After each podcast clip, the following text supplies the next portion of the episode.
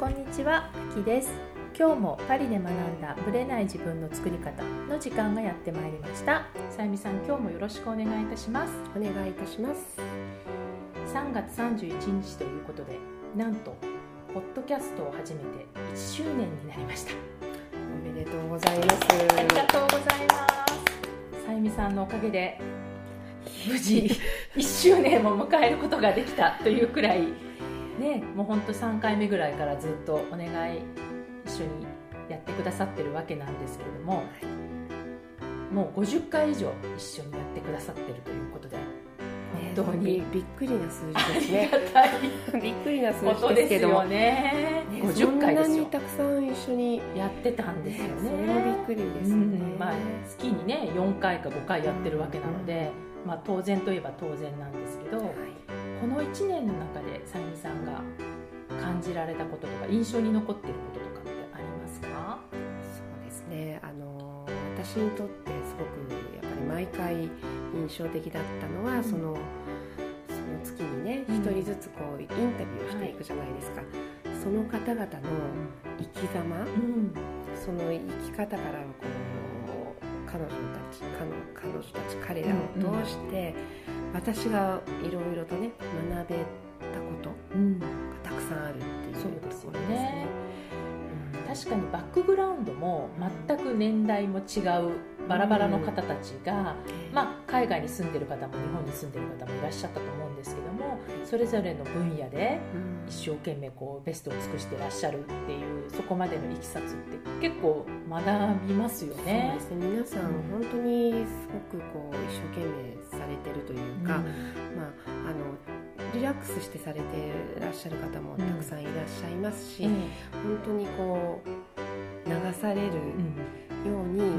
うまくこう波に乗って。そうそうですサーフィンのようにこう,、ううんまく波に乗って行かれてる方もいらっしゃるし、もう本当にいろいろなんですけれどもそれぞれ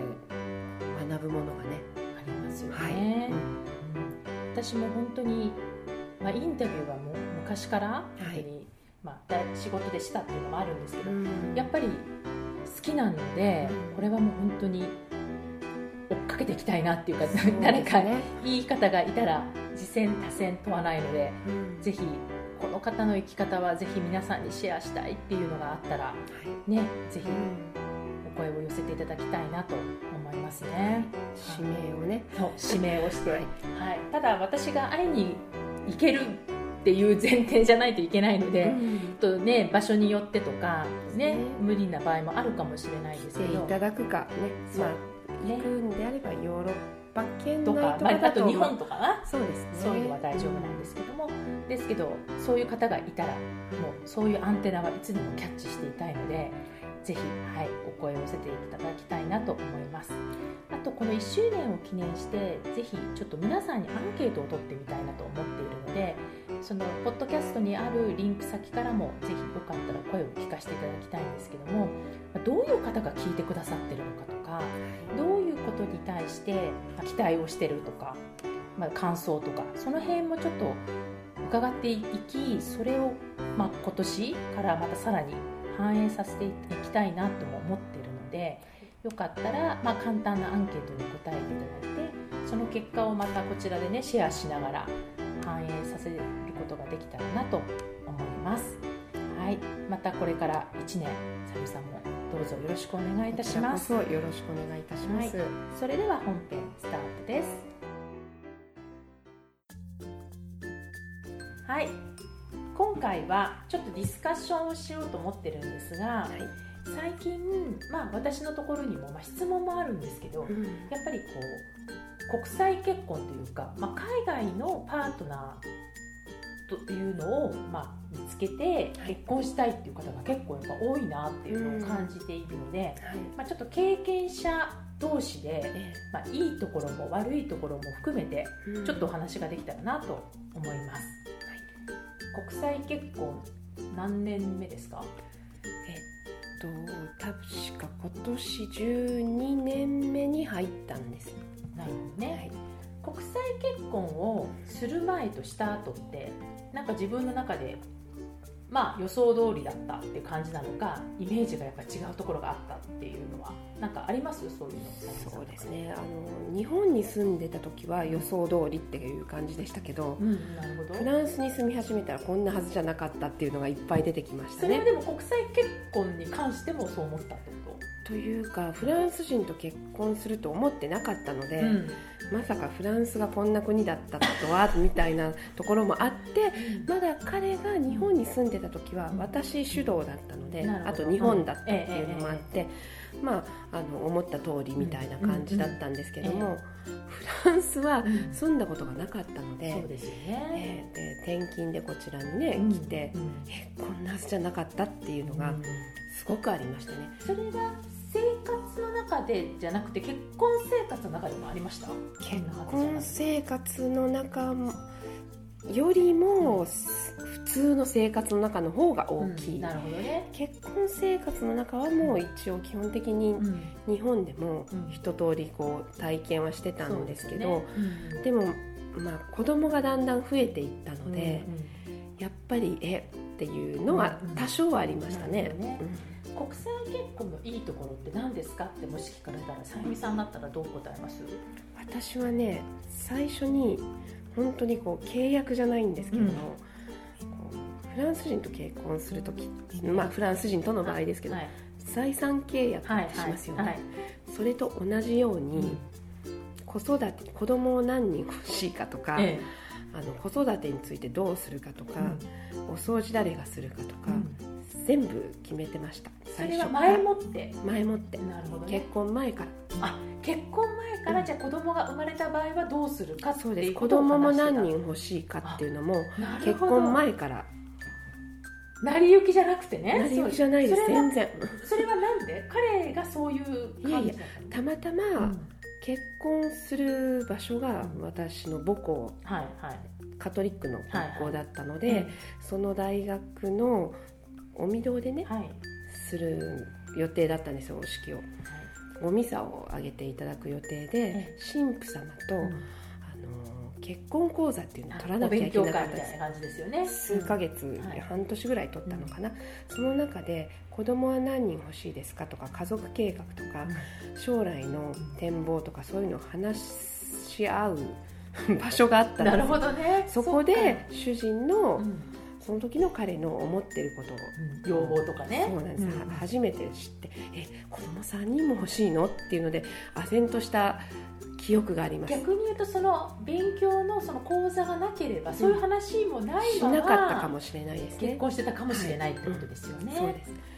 なので意外にねその講座とっても役立ってあ子供3人も欲しいんだどうしよう私もう年だしみたいなとこもあったんですけど、うん、その通りになっちゃいました、ね、その通りになってしまったし、うん、やっぱり事前に、もしね結婚して子供あの仕事も続けるんだったら、家事ができないから、あ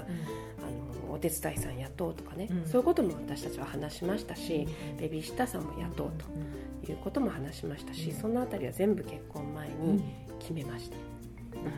そういうのが、まあ、もうちゃんと前もって話し合っとくっていうところがいいところということそこはね、うん、話し合うのにあまりこう抵抗がないんじゃないかなと思います。はい、日本だと日本語でその話をすると、うん、まあ、確かに人によっては言われた方が結構抵抗が出てくる人ってもいるかもしれないですもんね。うん。本当に財産契約、うん、財産について逐一、うん、契約をね交わさなきゃいけないので夫婦としてね。ねそれもあるのでやっぱりそういった契約社会じゃないですけれども、あの話し合うべきことはきちっと決めておくっていうのは私は国際結婚というか、まあ、国にもよるかもしれないですけども、そこはねいいことだと思いました。なるほどね、契約やっぱりやったんですねその財産しました。私もねやったんだけど、はい、実は、はい、全然意味が分からなかったんですよ私もさっぱりよく分かりませんでした、ね、彼も説明してくれるんだけど、まあ、概要だけ分かったたら、うん。はい OK みたいなちょっとその辺は契約社会にはあるまじき適当な感じでやってしまったっていうのがあるんまり読んでないですよ、ね、ちょっと難しすぎて、言ってることが全然分かんなかったんですけど、はいまあ、それは置いといて私の、まあ、いいところいい国際結婚してよかったなと思うところは、喧嘩になりにくいと思ったんですよ。喧嘩はするんだけど、うん。例えばお互いもうベースが違うじゃないですか、うんうん。もう彼はフランスベースで私は日本ベースの、まあ、カルチャーをそれぞれ持って育った人間だからもう違うっていう前提なんですよ。だからまあ話し合うっていうのもそうなんだけど、だからいちいち同じ国だったらカチンとくるようなところが、うん。あ、まあ、彼の育ったカルチャーは、まあ、それありなんだっていうところでこう一旦こうクールダウンできるんですよね。うん。多分それはアキさんの旦那様が寛容だっていやあの視野が広いっていうのもあると思います。それは一般的に外国人の男性、まあ、ええ女性の方でもそうなんですけど、ものすごい視野の広い人ってそんないないような気もするのでね。それはアキさんのなんですか。あのラッキーなところ。個人的な話ですねじゃあ。結構ラッキーなんだと思います。あそね。それで、うんやっぱり理解してもらえなくて離婚してるっていう家族も私はまあ、確かにね、うんいますよね。いらっしゃるのを知ってるので、あのそれはアキさんの旦那様がかなり視野が広くてこうグローバルななんて言うんでしょうポイントビューというかそういったものをお持ちの方なんだと思う、ね。うん、感謝ラッキーなんね。そうなんです本ね当。でもそういう方をもうたくさんいるのでうん、確かに。わかります、うん。その私がやっぱり彼が最初に知り合った頃にすごい尊敬できると思ったのは、うん。例えば私はまあほら全然フランス語ではもう太刀打ちできないじゃないですか、うん。だからその時にこれうパパパパって彼が何か言った時に、うん。意味わかんないっていうことが出てくるじゃないですかそれ、ええええ。そうすると私ホームステイ1回やったことがあるので分かるんですけどホームステイ先のマダムが「あれそれちょっとごめんなさいもう一回言ってくれますか?」って言ってでなんか言う。で、意味わかんないのでちょっともう一回説明してくれますかって言うとただ繰り返すだけなの。同じことだからいやだからそれがわからないから 説明してほしいのにそれについて詳しく。そう言ってほしいんだけど彼女はもうオウムのように同じことを繰り返して聞こえてないだけと思ってるのかもしれないんですよ。多分文化の違う方に慣れて説明したりすることがなかっ。た。た。そう。でそれがその彼は、うん。私の夫はうん。すごくうまいんですよ。その言い方をこうやって変えて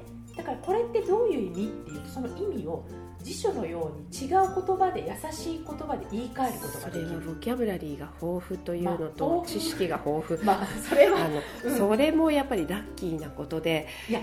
それはねだから彼が何を何から学んだかっていうと、シティユニバーシテって言ってこう大学があっていろんな国の人たちと一緒に住むのがあるんですよ、ええ。で彼は、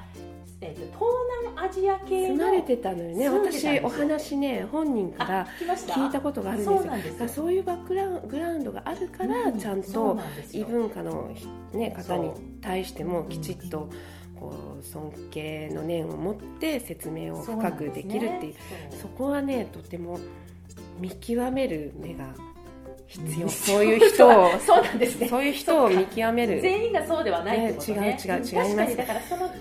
れている環境っていうのはあったかもしれないですよね、だからそういう人をいかにね、あの見つけるかっていうのはね。やはり自分自身を磨くしかないのそうですかなとよね、やっぱり相手をリスペクトできる鏡ですから。ね鏡ですからね、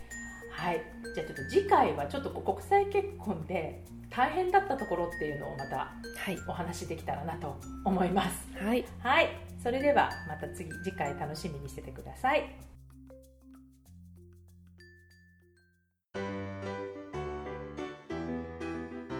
この番組は毎週金曜日をめどにお届けしています確実にお届けするための方法として iTunes や Podcast のアプリの購読ボタンを押していただければ自動的に配信されますのでぜひ購読のボタンを押してください。また皆様からの質問感想をお待ちしています。パリプロジェクトで検索していただきそちらのお問い合わせからポッドキャストを選んでいただき質問や感想を送ってください。どしどしご応募お待ちしています。また来週のパリから学んだブレない自分の作り方をどうぞお楽しみに。さゆみさんありがとうございました。ありがとうございました。秋でした